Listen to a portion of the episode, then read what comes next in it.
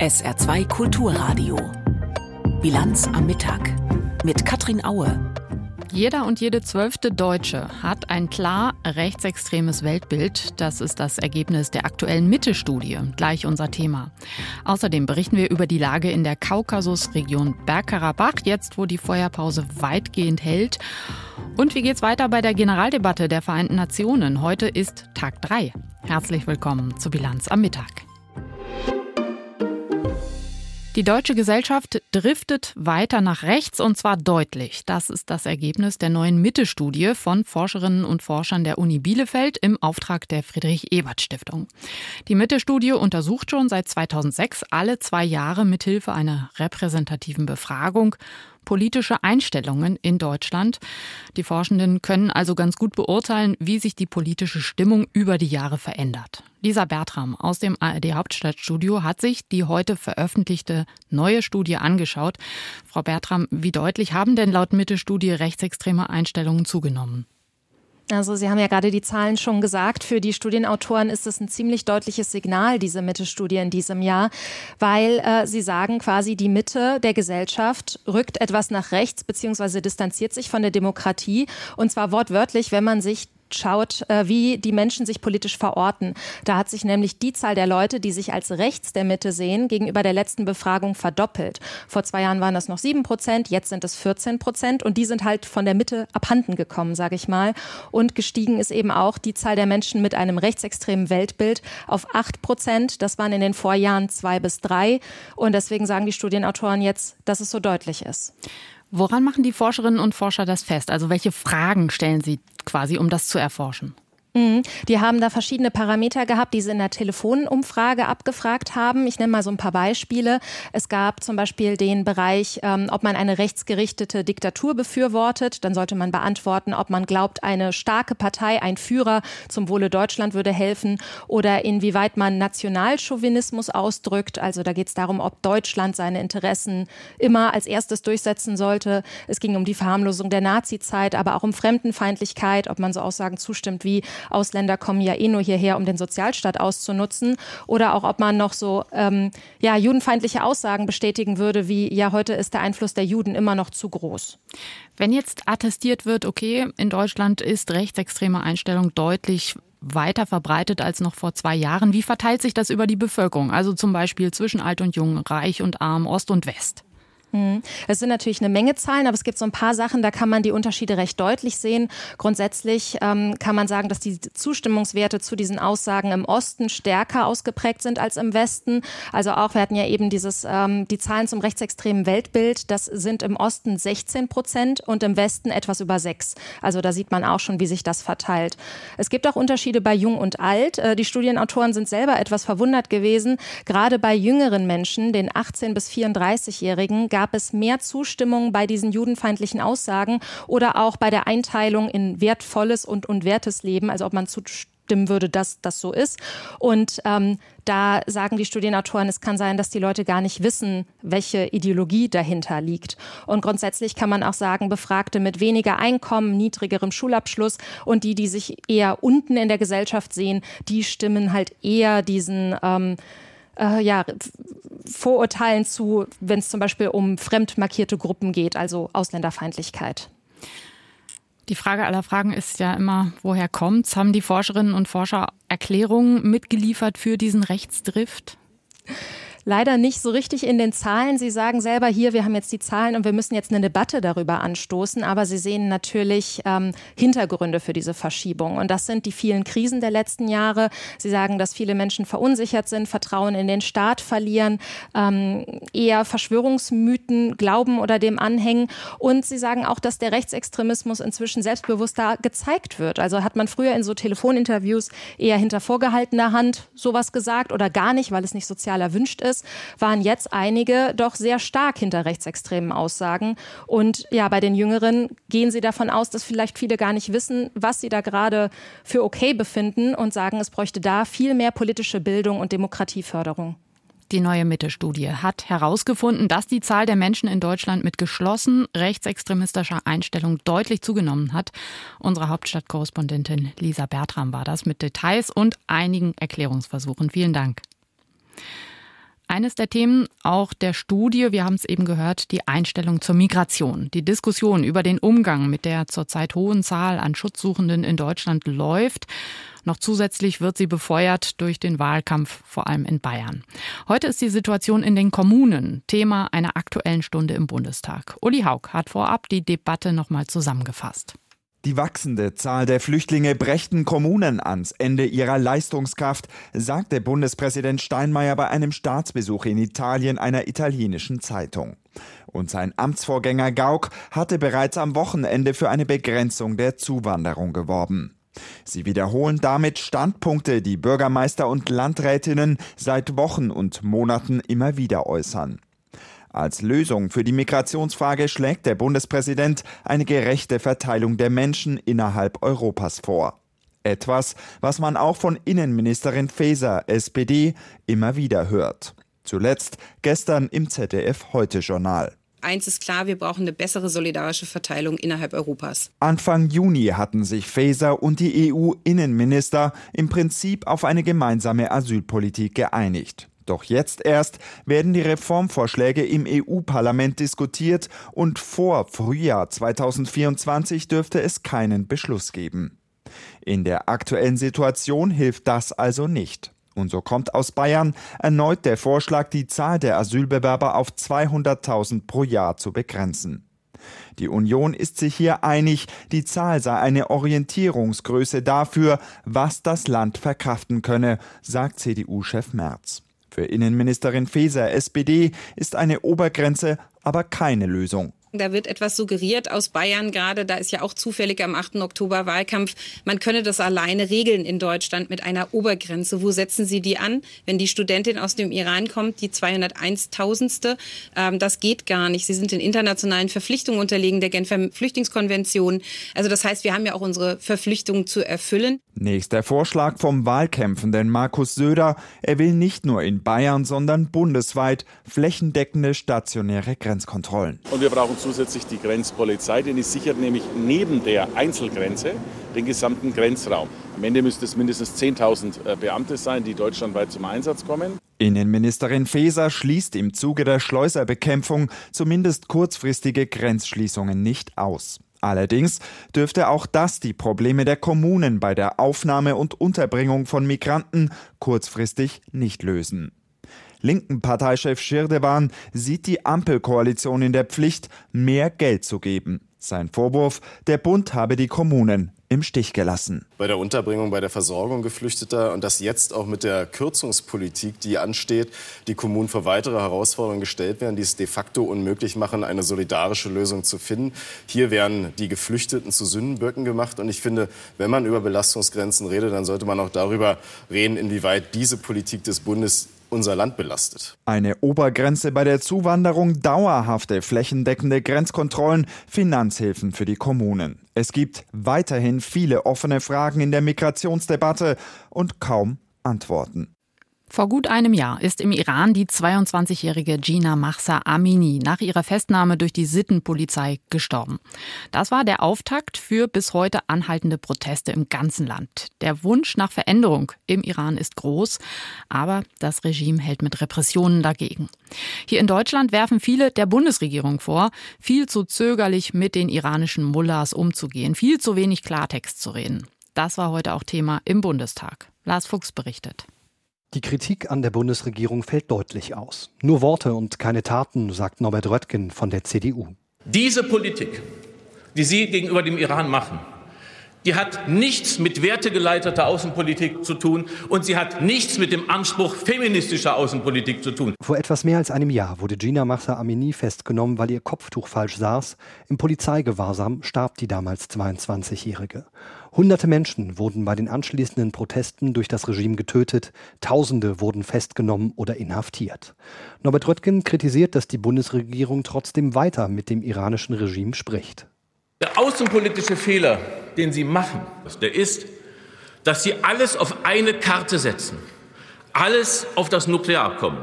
Und indem Sie das machen, haben Sie sich in die Abhängigkeit der Verhandlungsbereitschaft des Regimes begeben. Das Nuklearabkommen. Seit mehreren Jahren versuchen unterschiedliche Staaten, darunter Deutschland, den Iran am Bau einer Atombombe zu hindern.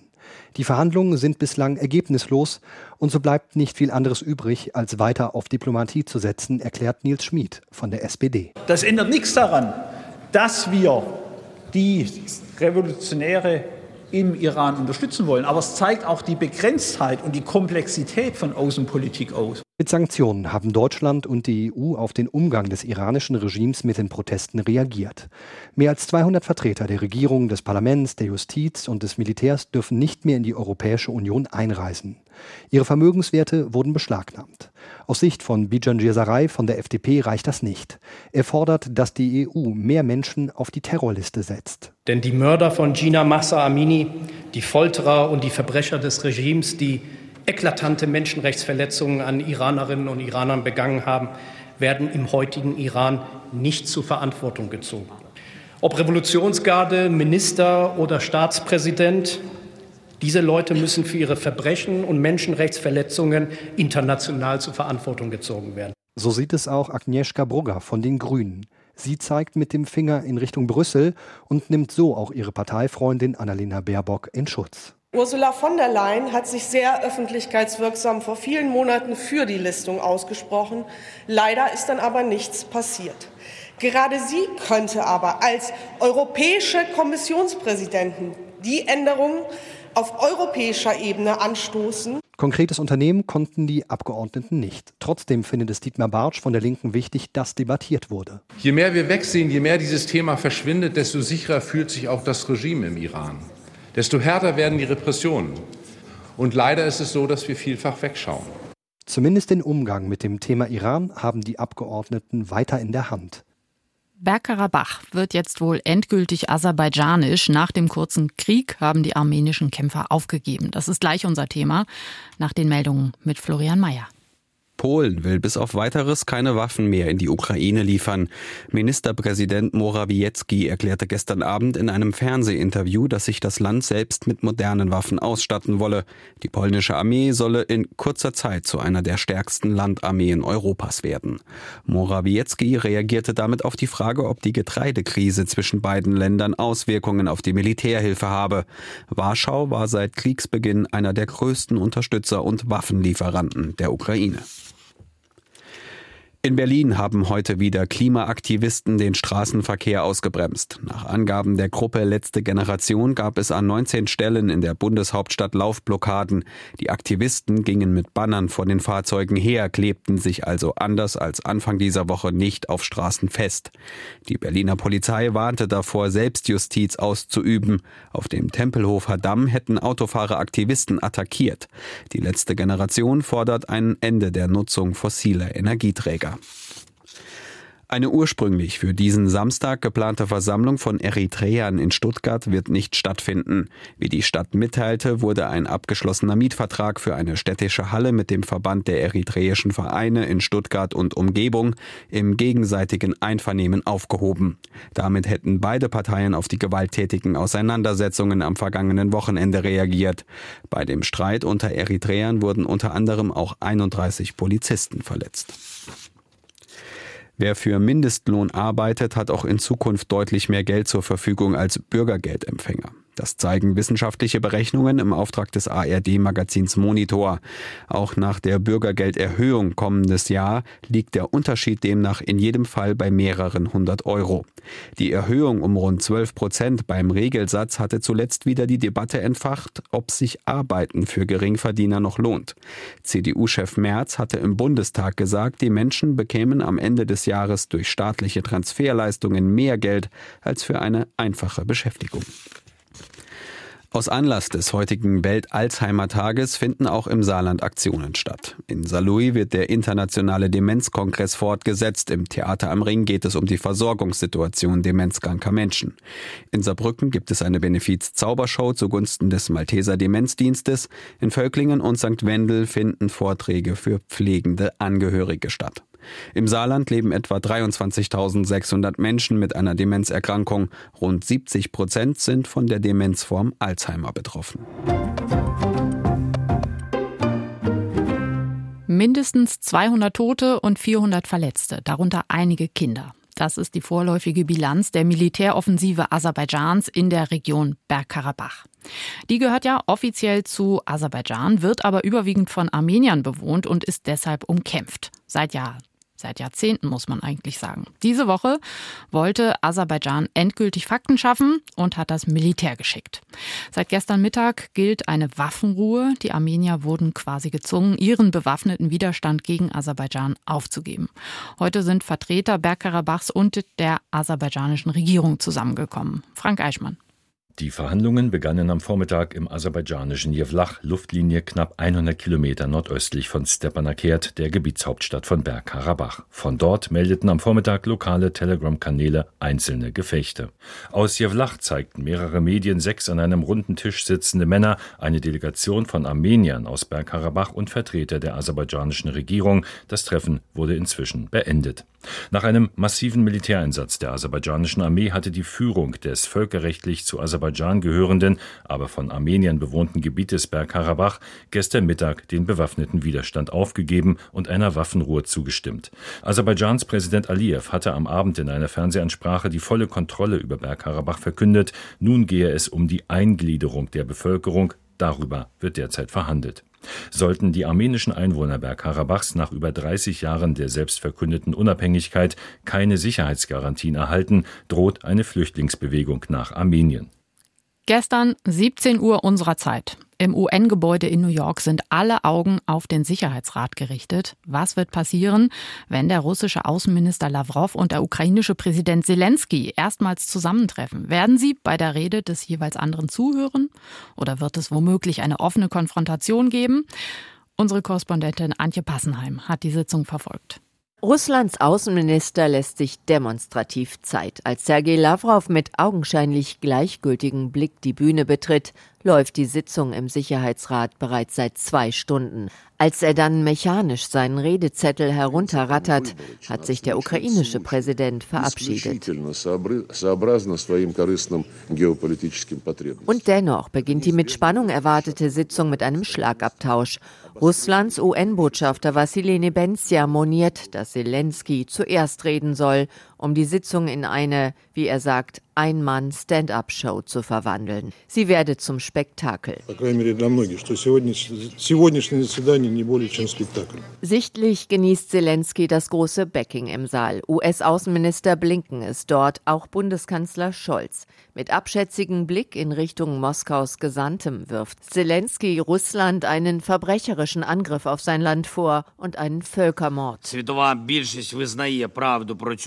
Der Großteil der Welt erkennt die Wahrheit über diesen Krieg an. Zelensky spricht sich erneut dafür aus, Russland sein Vetorecht im Sicherheitsrat abzuerkennen, wohl wissend, dass das nach derzeitigen Statuten unmöglich wäre. Doch wie viele Redner in der UN-Generaldebatte diese Woche fordert Zelensky auch eine Reform der Vereinten Nationen, vor allem eine Erweiterung des Sicherheitsrats. Und er fordert, wir müssen die Veränderungen in Europa berücksichtigen, insbesondere die Tatsache, dass Deutschland zu einem der wichtigsten globalen Garanten für Frieden und Sicherheit geworden ist. Das ist eine Tatsache. Es ist auch eine Tatsache, dass Deutschland einen Platz unter den ständigen Mitgliedern des Sicherheitsrates verdient hat. Als Bundeskanzler Scholz dann als letzter Redner in der rund dreistündigen Sitzung antritt, da sind Zelensky und Lavrov nicht mehr da. Scholz wirft Russland vor, dem Weltmarkt bewusst Millionen Tonnen Getreide und Düngemittel entzogen zu haben, die von Ländern auf der ganzen Welt benötigt würden. Russland habe einseitig die Schwarzmeer-Getreideinitiative aufgekündigt und so die Armut und Ernährungssicherheit überall auf der Welt verschärft. Dafür gebe es keine Rechtfertigung. Any claims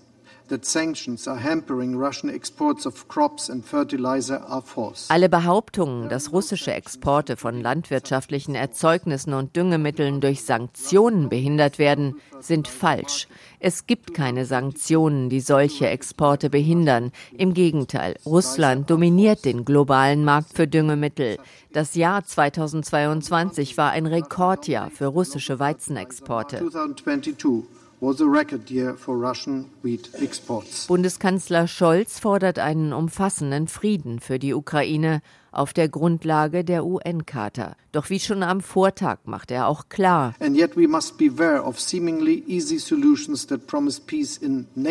und trotzdem müssen wir uns vor scheinbar einfachen Lösungen hüten, die Frieden nur dem Namen nach versprechen. Frieden ohne Freiheit ist Unterdrückung, Frieden ohne Gerechtigkeit ist ein Diktat.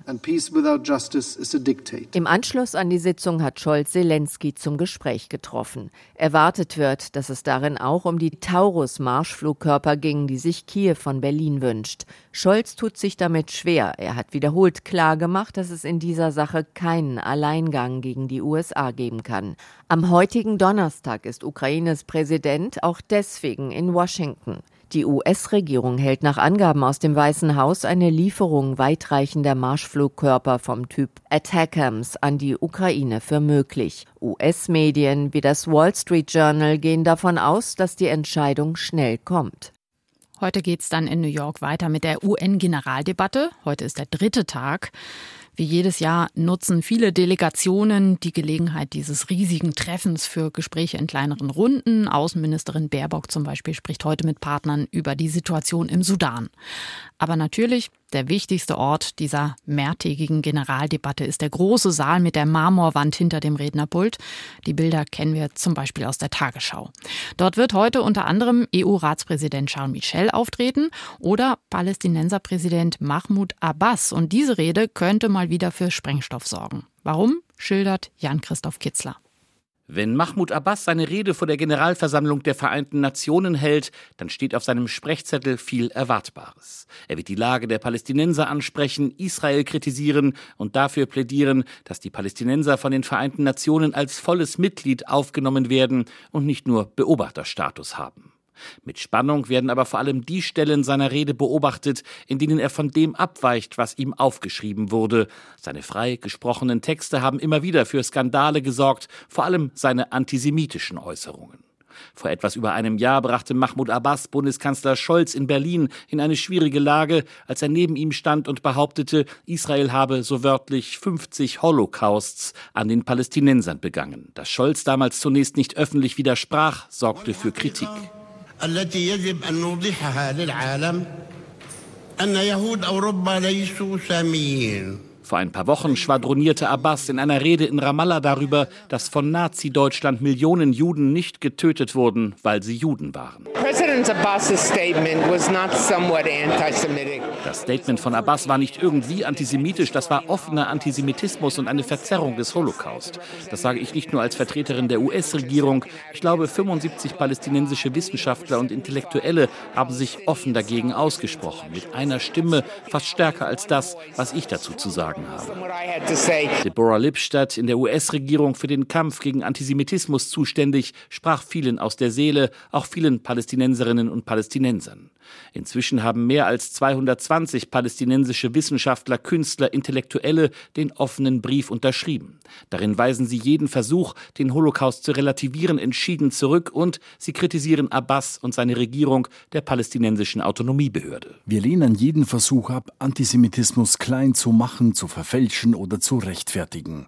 Die Palästinenser leiden bereits ausreichend unter Siedlerkolonialismus, Enteignung, Besatzung und Unterdrückung als dass sie jetzt auch noch die negativen Folgen solch ignoranter und zutiefst antisemitischer Erzählungen ertragen müssten, durch die, die behaupten, in unserem Namen zu sprechen. Wir leiden zudem unter dem immer autoritärer und drakonischer werdenden Regime der palästinensischen Autonomiebehörde. Auch Diana Bhutto hat den offenen Brief unterschrieben. Sie hat mal als Sprecherin für die Autonomiebehörde gearbeitet und sich inzwischen enttäuscht abgewandt. International sei Abbas, so sagt sie es, irrelevant und nach innen fehle ihm die politische Legitimation. Die letzte Präsidentschaftswahl gab es in den palästinensischen Gebieten 2005. Das letzte Parlament wurde 2006 gewählt. Inzwischen fordern rund 70 Prozent der Palästinenser Umfragen zufolge den Rücktritt von Mahmoud Abbas. The Palestinian Authority has grown more authoritarian over the years. Die palästinensische Autonomiebehörde ist mit den Jahren immer autoritärer geworden. Aber die meisten Menschen hier wollen das Recht auf freie Meinungsäußerung. Und er hat jede Art von Rede gegen ihn unterdrückt. Er tut das im Namen der öffentlichen Sicherheit. Und er hat Menschen ins Gefängnis gesteckt und getötet, die gegen sein Regime sind. Und so wird Abbas immer mehr zur Belastung für die palästinensische Sache. Und das, obwohl Menschenrechtsverletzungen in den von Israel besetzten Gebieten an der Tagesordnung sind, obwohl die in Teilen rechtsextreme Regierung unter Benjamin Netanyahu den Ausbau der Siedlungen und ihrer Infrastruktur massiv vorantreibt. Mahmoud Abbas jedoch kann wegen seiner viel kritisierten Regierung und seinen Entgleisungen auf offener Bühne daraus kein politisches Kapital schlagen. Das Wetter im Saarland. Heute ist es wechselhaft. Ab dem Nachmittag scheint kaum noch die Sonne. Schauer und einzelne Gewitter sind möglich. Die Höchsttemperaturen heute 20 Grad in Steinberg und 24 Grad in Wecklingen. Morgen mal Sonne, mal Wolken, mal Schauer. Dazu gibt's wieder starke Windböen bei morgen 19 Grad maximal. Und schon mal ein Blick aufs Wochenende. Es bleibt trocken. Am Samstag mit vielen Wolken, am Sonntag dann überwiegend sonnig. Rund um die 20 Grad. Das war die Bilanz am Mittag. Falls Sie unsere Sendung nachhören möchten, können Sie das gleich online tun in unserem Podcast. Den finden Sie im Anschluss an die Sendung auf sr2.de. Mein Name ist Katrin Aue. Hier folgt jetzt die internationale Presseschau und dann begrüßt Sie Jochen Erdmenger für den Nachmittag. Ich sage Tschüss. SR2 Kulturradio. Auslandspresseschau. Polens Regierungschef Morawiecki hat angedeutet, dass sein Land die Waffenlieferungen an die Ukraine beendet. Hintergrund ist der Streit über die Ausfuhr ukrainischer Landwirtschaftsprodukte. Rzeczpospolita aus Polen meint, die Ukrainer sollten verstehen, dass sie noch nicht in der EU sind. Die Öffnung des europäischen Marktes für ihre Produkte ist ein Privileg und keine in einem Vertrag verankerte Verpflichtung Brüssels. Sie sollte geschickt genutzt werden und nicht dazu dienen, sich die engsten Nachbarn zu Feinden zu machen.